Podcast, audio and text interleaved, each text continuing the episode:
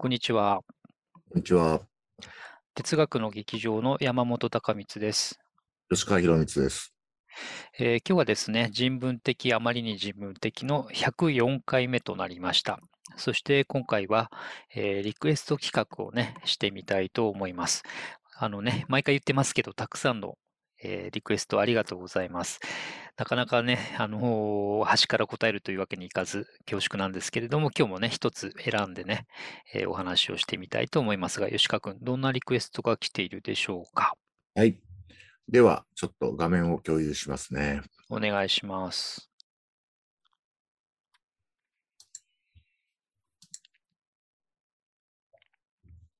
見えてますかね？見えてます。ははいい。えーっと、ライターの、あの、倉下忠則さんからいただいたリクエストで、あの、ツイッターでいただきました。えー哲学の劇場、えーテーマのリクエストですが、お二人の本棚マネジメントうん、配置や入れ替えなどのお話を聞かせていただければ嬉しいですと。うん。こういう、えーリクエストをいただいてます。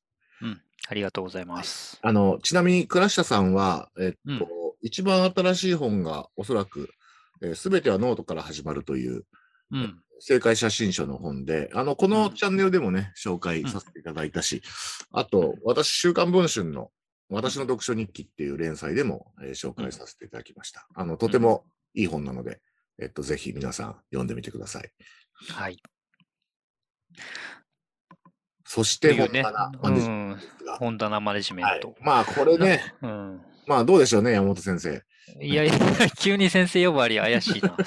あの、なんていうか、リクエストくださって、むしろ倉下さんの方が、ひょっとしたらね、あの、うんしっかりマネジメントされてるんじゃないかという、あの、疑いをちょっと持っているんですが、まあ、今それを言ってもせんないのでね、あの、我々、不詳我々でしょうがないからお話をしてみたいんですけど、えっと、まずこれは、あの、なんでしょう、あの、何が期待されてると考えたらいいですかというところからちょっとお話したいんだけど、本棚マネジメント。まあ、その、まあね、一番いいのは倉下さんにお尋ねするのが一番いいんですけど、うんここにいらっしゃらないのでね、うえーまあ、想像してお答えするうんと。なんですかね、な日々ね、あの、えっと、本っていうのは、うんあの、まあ、どんどん増えていくわけじゃないですか。うんで、場合によって減ることもあると。うんそういう意味で、まあ、あの、やってくる、あの、本もあれば、去っていく本もあると。うんうんその中で、その本棚というのをどういうふうに自分にとって、えー使いやすいビオトープとして、うんお主らは構築しておるのかと。だいぶ高い位置から来た感じがししますけど、お主らはね。うんはいあでも、まあ大そういう感じかなと想像するんですね。そうですね、そうですね。そしてごもっともなお尋ねだと拝察いたしますね。うん。そうね、あの、じゃあ、唇を切るというか、えー話題提供がてらね、私の方から喋ると、そう、確かに、あの、日々ね、あの、基本的に増える数の方が多いかな、今は。日々増えていく本。しかもね、ジャンルもバラバラで、いろんなものが来るんですよね。で、と、私の場合は、まずあの、何でしょう。来た本を一旦はですね、あの、手に取って、当たり前なんだけど、手に取って、あその前に袋や箱から出す、出すと。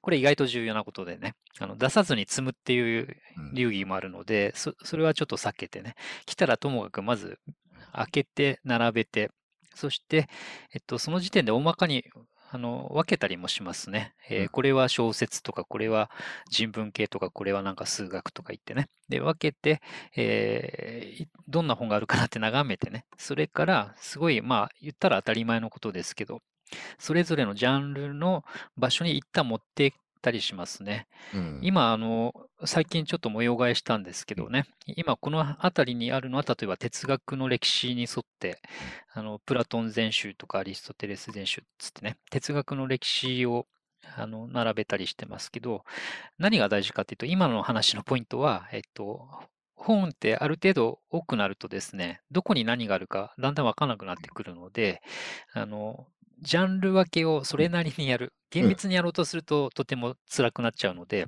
大まかにだいたいここだよねというのを決めて、で、そこに置いておく。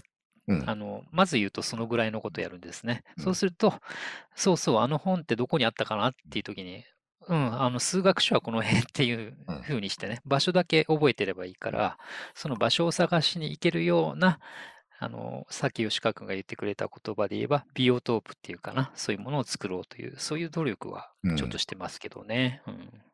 まあ、なるほどね。まあ、でも実際うんそれは、その、まあ、それがどれぐらい一般的かどうかはわからないが、うんえっと、山本君の、あの、うんね、メディアなんかでも紹介されたりもする、うんまあ、5万冊と言われるね、森の図書館というのにふさわしい、まあ、やり方ではあるよね。うん、そうしそうないと。分かんなくなるからね。そう。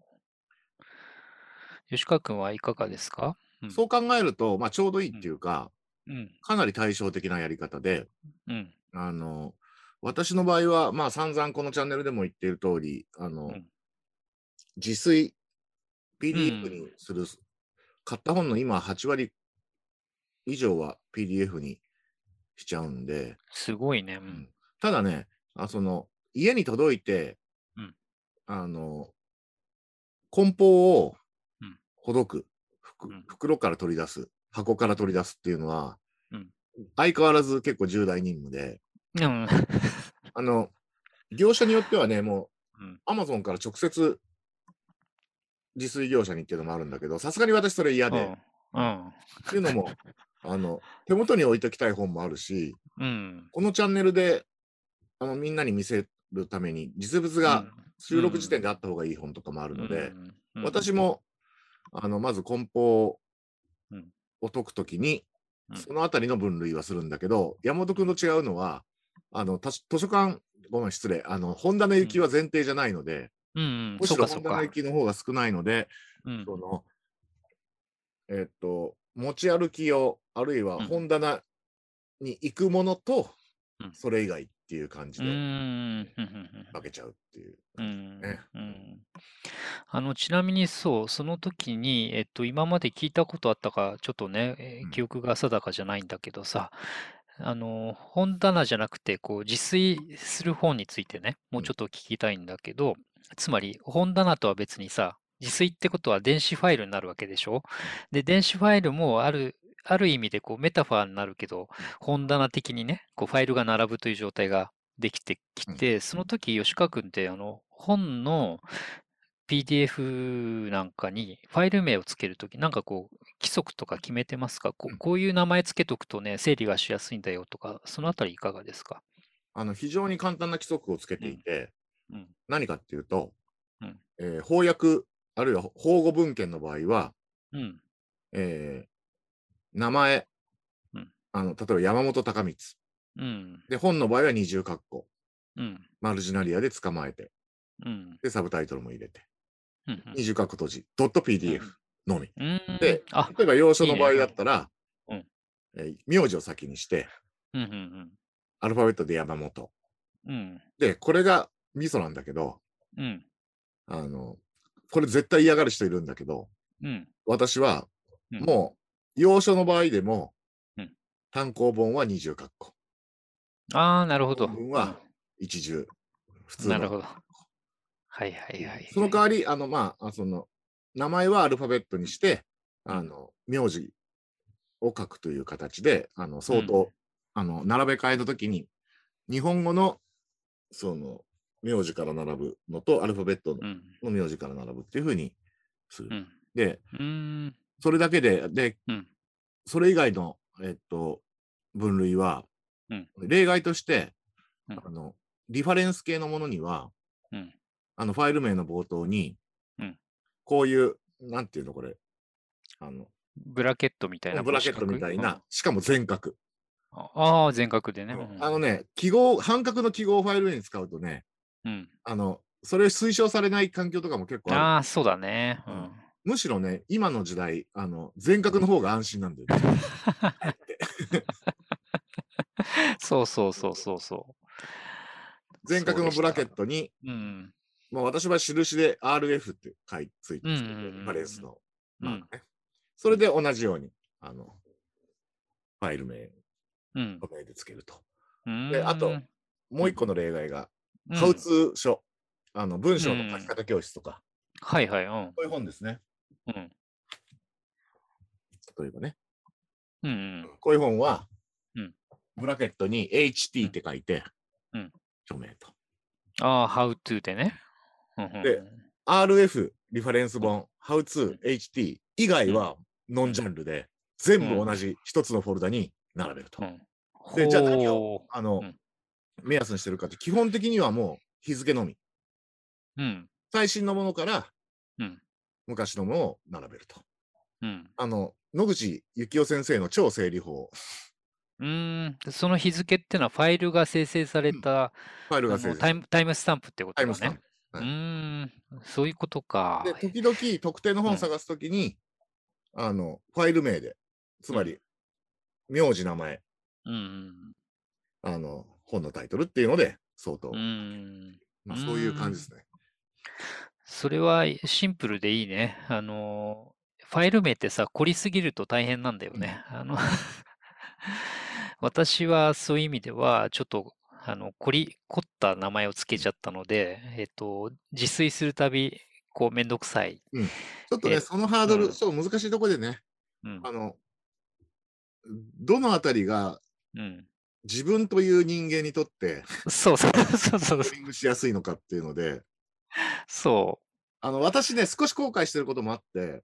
うん。ISBN 入れればよかったなっていうのはあるんだけど、ああ、なるほど。うん、後で、うんその例えば書影をね、一括でうんなんかうん処理して、あの、うん。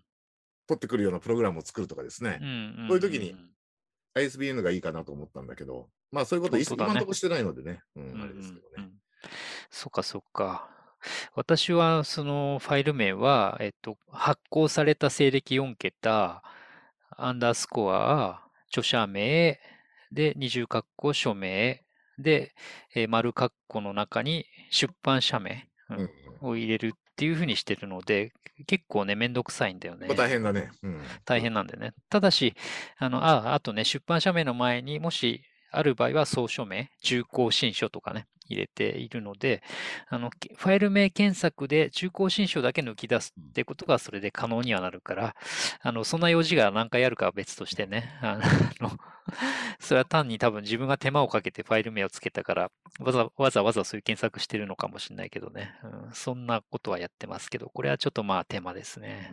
まあね、理想は本当にあの図書館とかの書誌データのように、うん一。個一個のあの本にね、あのうん。総書名から出版社名から刊行年から全部、あの入ってるっていうのが理想ですけどね、さまざまな角度から検索できるように。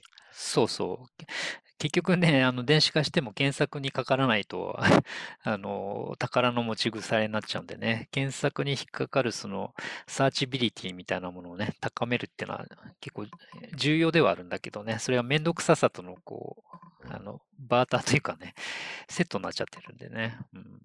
それじょ蔵書管理アプリケーションみたいなものではね、うん。図書カード型のうんあのデータベースを作るようなものもあるけど、うん。まあでも多分、少なくとも今の私の生活ではちょっと無理かなっていう。うん。うん。今のさっき言った私の簡単なルールでも、うん。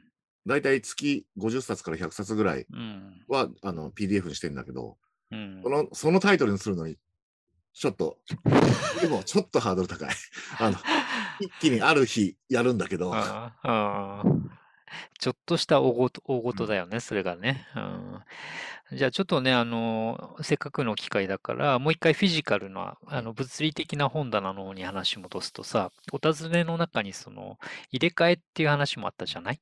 で、今、吉川君もね、その、電子化はするけれども、何割か電子化しない本がそこにも今ね、並んでいるけどさ、そこに例えば新しい本がやってきましたっていう時に、なんかこう、その一冊が来ることによって他の本の配置が変わったりなんてことはある？それはあんまりない？ありますよ。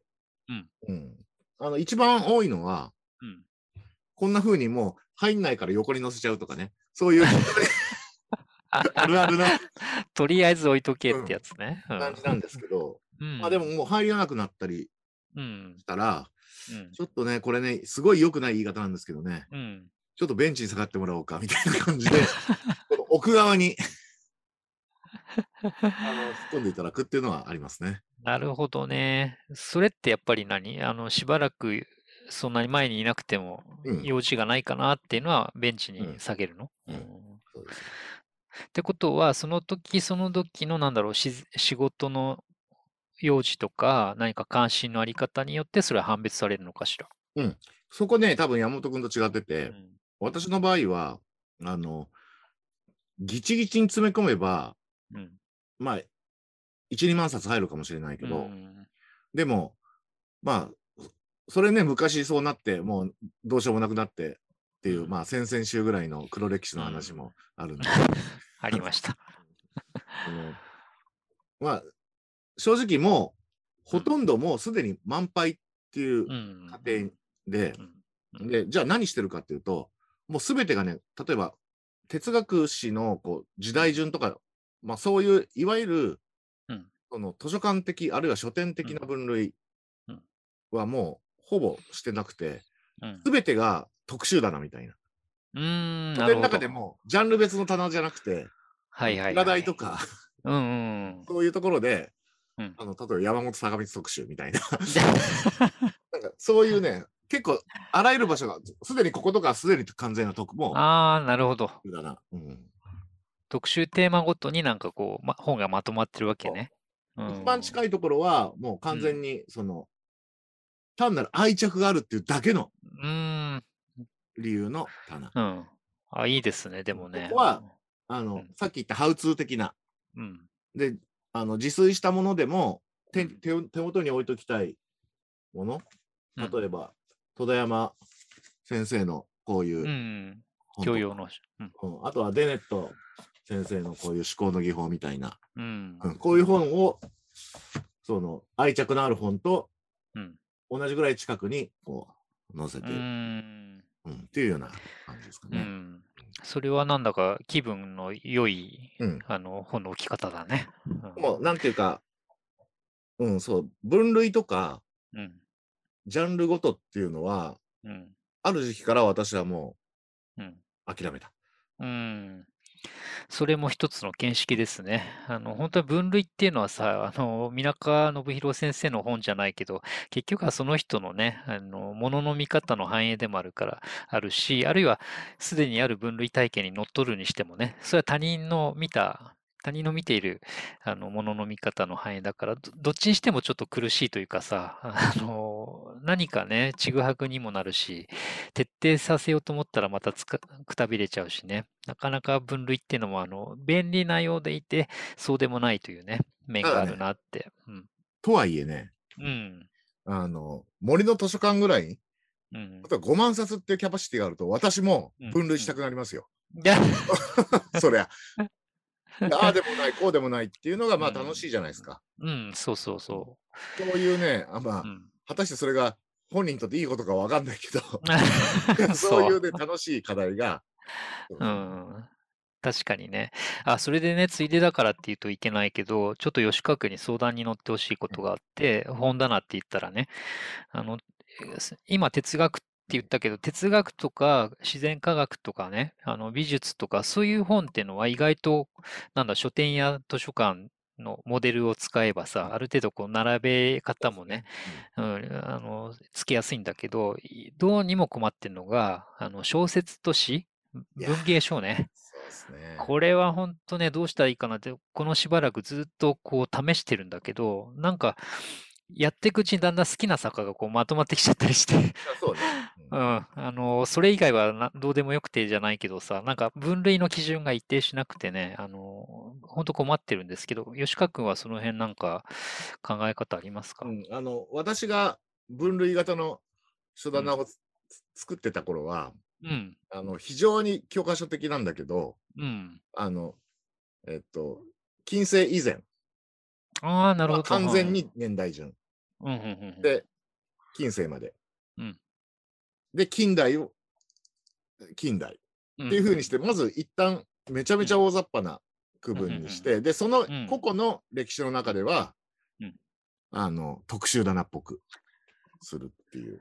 ああ、それはいいかもね。そただね、これね、うんあの、結局それ、それが私ができてるのは、うん。その例えば中世文学とかにそんなに愛着がないからなんだよね。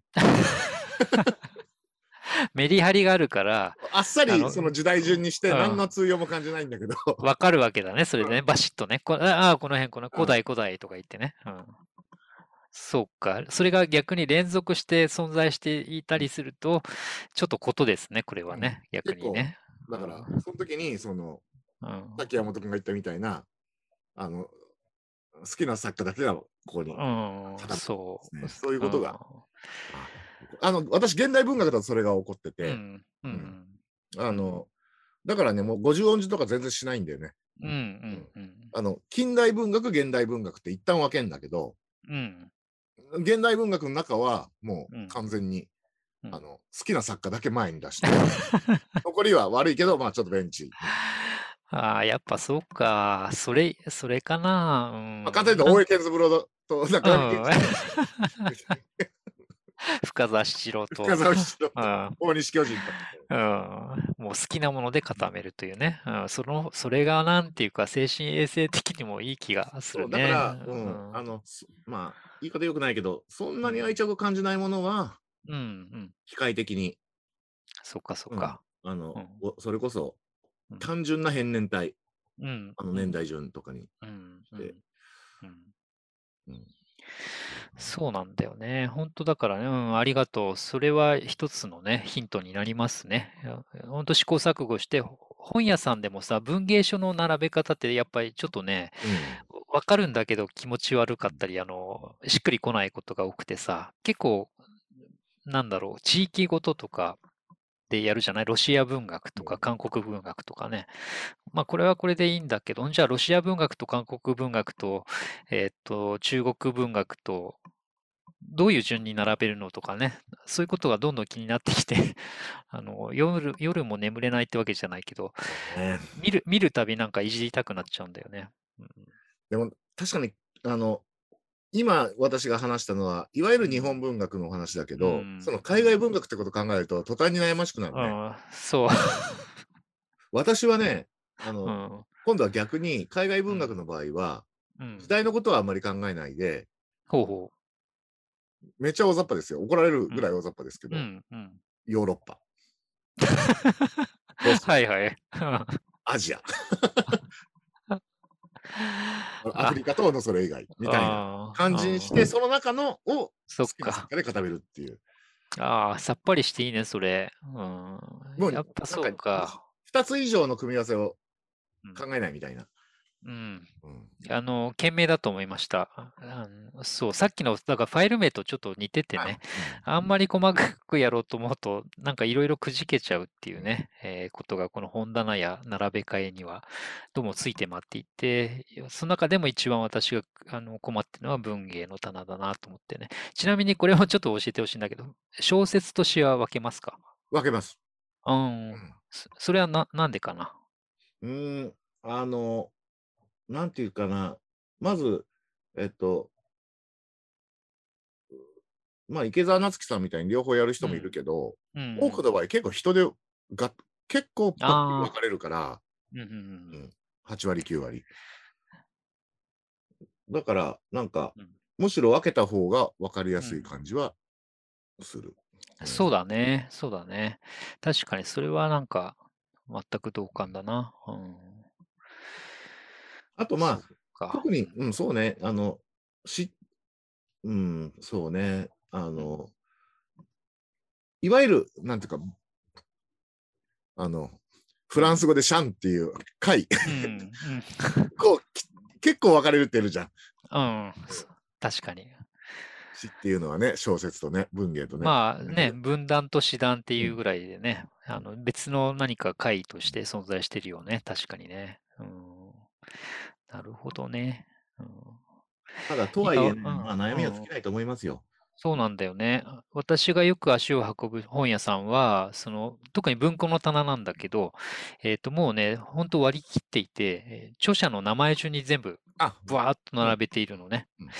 で、それって一見便利かなと思ったんだけど、私はなんか、まあ、習慣の違いなんだけどね、逆になんか目に入ってこなくて、えっと、レーベルごとに、文庫はレーベルごとに並んでてくれた方が、こう、探しやすい気持ちになるから、どうしてもね、こう、目がチカチカしちゃいますね。いろんな背拍子がバーッとモザイクみたいに並んでるとね。うんまあ、好みの問題かもしれないけどね。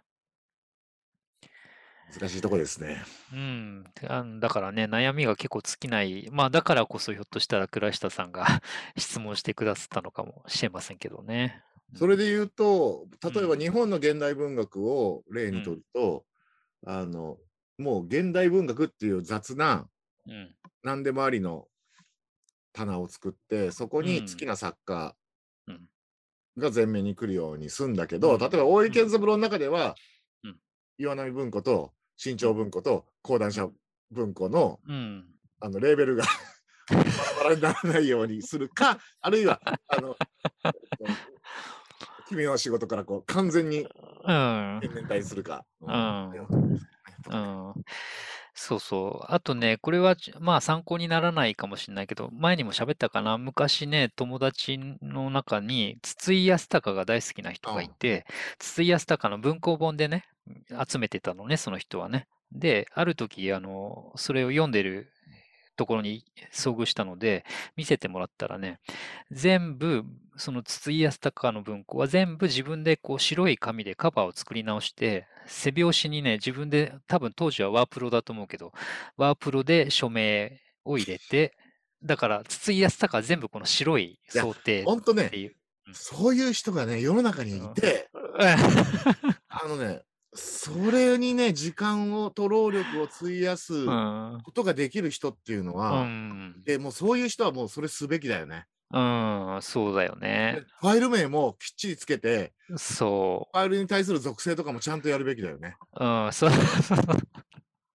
我々我々それできないから、できない、できない。できできる人は本当それするといいと思いますね。ねえ、そうすればね、あの、なんか、さっき言ったように文庫のレベルごとのね、こう、デザインの違いで目がチカチカする問題も一気に解消するし、非常に気持ちよくね、筒井康隆初期から後期までとか言ってね、あの、自分で並べられますからね、発表年とかつけとけばね。いや、それはできたら素敵だなと思うけど、ちょっと自分には到底無理だなと思って、うん。あの、すごいずっと記憶に残ってるんですよね。素晴らしいね。うん。しかもそれって好きな作家だけにやってもいいしね。そういうこと、そういうこと。全部やろうと思ったらね、本当にダメだけど、うん。特定の作家についてやる分にはね、いいなと思ってね。まあ、いつかそんなことができることがあればと思ってますが、全くできる気配がないけど。うん、ちなみに山本君の本棚は、うん、まあちょっとまあ仮に5万冊だとしても、うん、そのもうほとんどなんていうか、あの、うん、この辺は一体まだ、なんていうか、フロンティアっていうか、未開拓地、あの、植民されてないみたいなところってあるわけ。あるある。入っちゃってる感じ。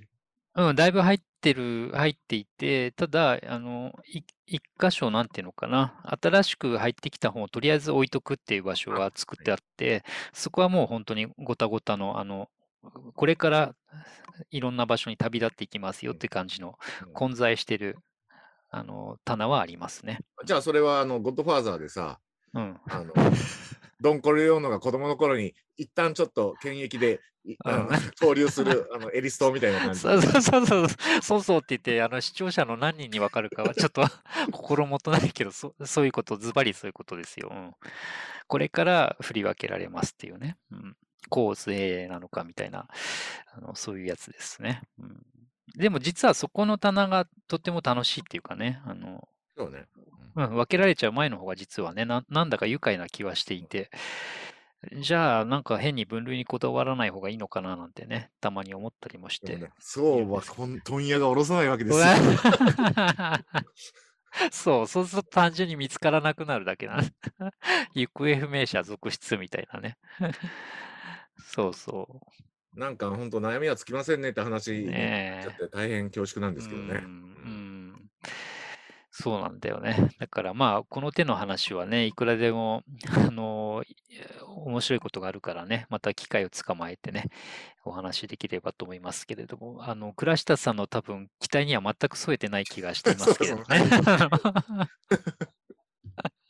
むしろ教えてください。今度、よかったら ゲストに来ていただいて 指導してほしいな、みたいなね、あの逆リクエストをしたりして。そうですね。はい、あの、倉下さんはね、スクラップボックスの活用術なんて本も書かれてるんで、うん、その、今度はその自炊した本と、うん。本や、あと PDF の論文と、うん。そういうそのデジタル的な情報整理っていうのをいかに、うん。その有機的にリンクさせるかとかっていうの、うん。あの課題で私全然できてないので、うんそのあたりのね、こととかも探求していきたいですね。本当ですね。うん、私もあのご著書を拝読して、ぜひこの乱れに乱れているデスクトップを何とかしたいと 思います。はい。はい。なんだ、結論は ない。ない。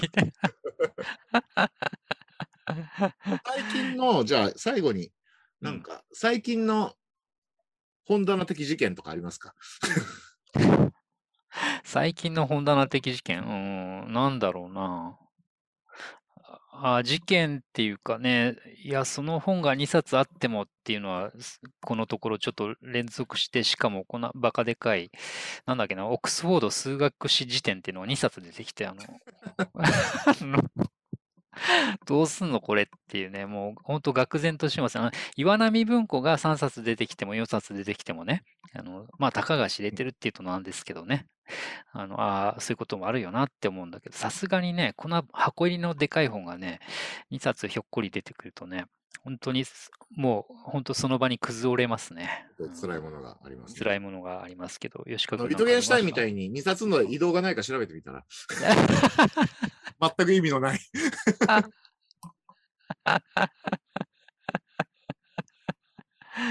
二重に苦しくなるみたいな。うん、私ね、2つほど事件ありまして、おなんでしょう。うん1つはね、うんあの、まあそんな感じで特殊棚になってるんですけどね、うん。あの生物学関係の棚を、あの、まあこ、あんまり増えるともう他の場所もあれしちゃうからっていうので、うん。あの、テーマを一気に絞って、ほあの、いわゆる、あの、なんていうの、セックスとジェンダーに関する、うんあの、ものだけにしました。う。おお、うんうんあの、うん正当多とか、うん。うんあの、あと進化心理学とか、うん。うん。うん、そういうのだけにして、あとはもう本当に自炊してっていう。あ、ほんじゃ文字通り、そっかそっか。あの、ベンチ入りじゃなくて、その場合はなん、なんていうなんですかねわかんないけど、ね、自炊したわけだね。うん。